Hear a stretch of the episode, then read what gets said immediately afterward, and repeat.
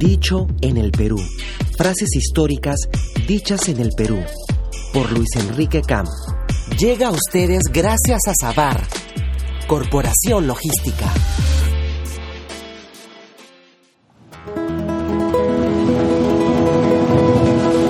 Al norte queda Panamá, que es de deshonra y pobreza. Al sur, una tierra por descubrir que promete honra y riqueza.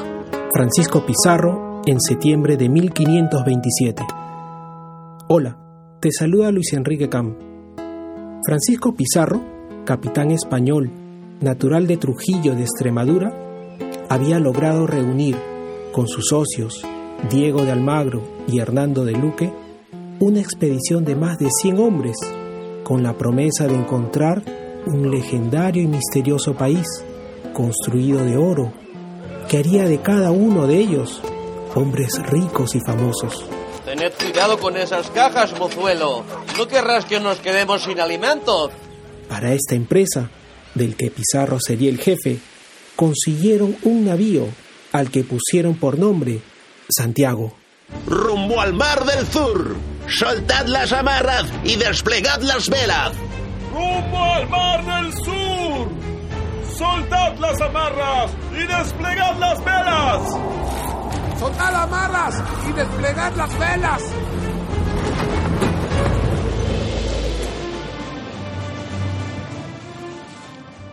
Sin embargo, los codiciosos soldados, que se habían aventurado jubilosos en el viaje, después de meses de calamitosa travesía y afligidos por el hambre, se mostraban ahora desilusionados y rebeldes.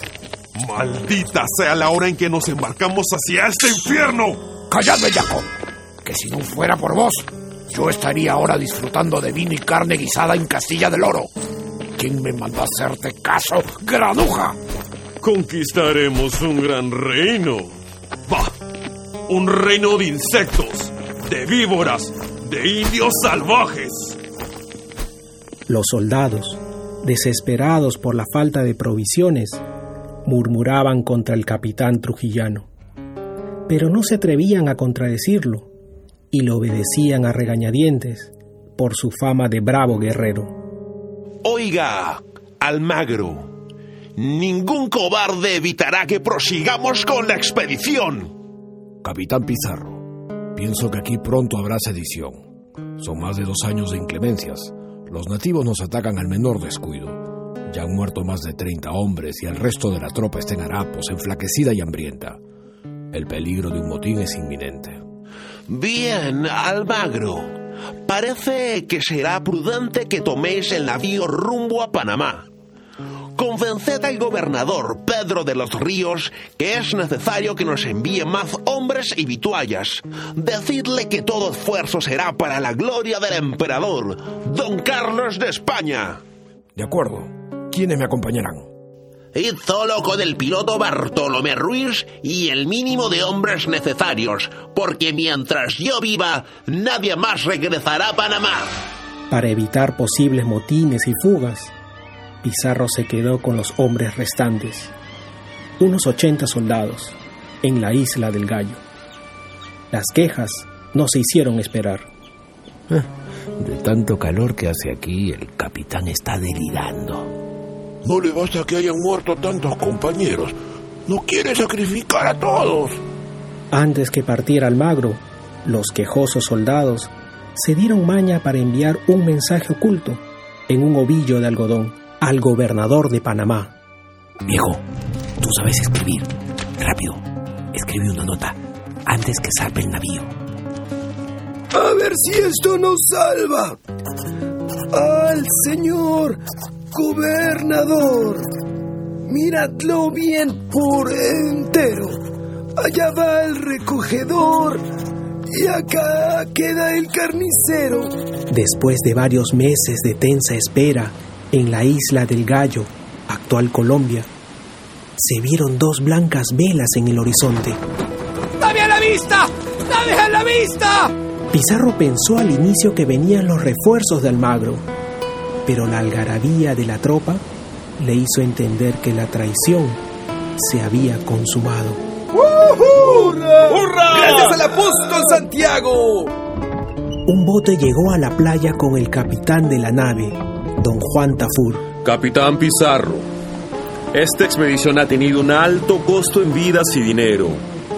Aceptad vuestro fracaso. Tengo la orden de llevarme a todos de vuelta a Panamá. Pizarro, entristecido por el anuncio que acababa de escuchar, sacó un último aliento para aquellos escuálidos hombres que más parecían espectros.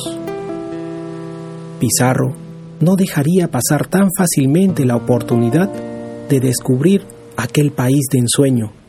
Entonces, mirándolos a los ojos, desenvainó su espada y con ella trazó una raya sobre la arena. Luego, con voz imponente, les dijo, Gentiles hombres, al norte queda Panamá, que es de deshonra y pobreza. Al sur, una tierra por descubrir que promete honra y riqueza. El que sea buen castellano, que escoja lo mejor.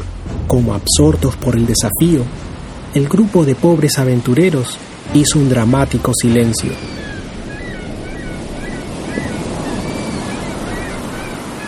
Y estando más para morir que conseguir las riquezas que se les prometían, pasados unos instantes, algunos soldados secundaron la propuesta de Pizarro. Yo prosigo. Yo prosigo. Yo prosigo. Yo prosigo. Yo... Solo trece soldados cruzaron la raya y fueron la esperanza de Pizarro de continuar con la expedición. Bien, que la providencia los acompañe. Los demás, tornamos a Panamá. ¡Vámonos de aquí! ¡Suban a los botes! Al fin podré ver a mis hijos.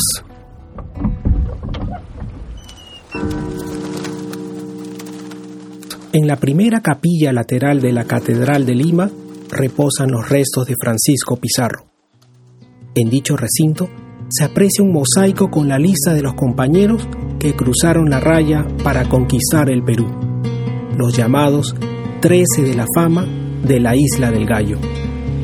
Los nombres que hicieron historia son Cristóbal de Peralta, Nicolás de Rivera, Domingo de Soraluce, Francisco de Cuellar, Pedro de Candia, Alonso de Molina, Pedro de Halcón, García de Jarén, Antonio de Carrión, Alonso Briceño, Martín de Paz, Juan de la Torre y Francisco Rodríguez.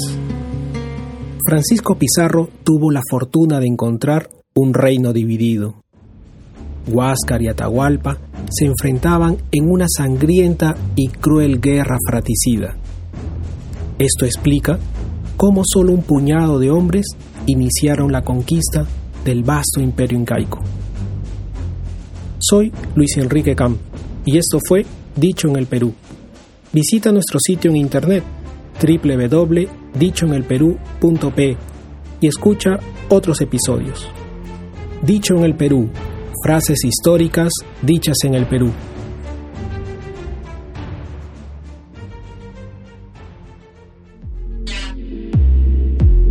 Dicho en el Perú. Frases históricas dichas en el Perú. Por Luis Enrique Camp. Llegó a ustedes gracias a Sabar, Corporación Logística.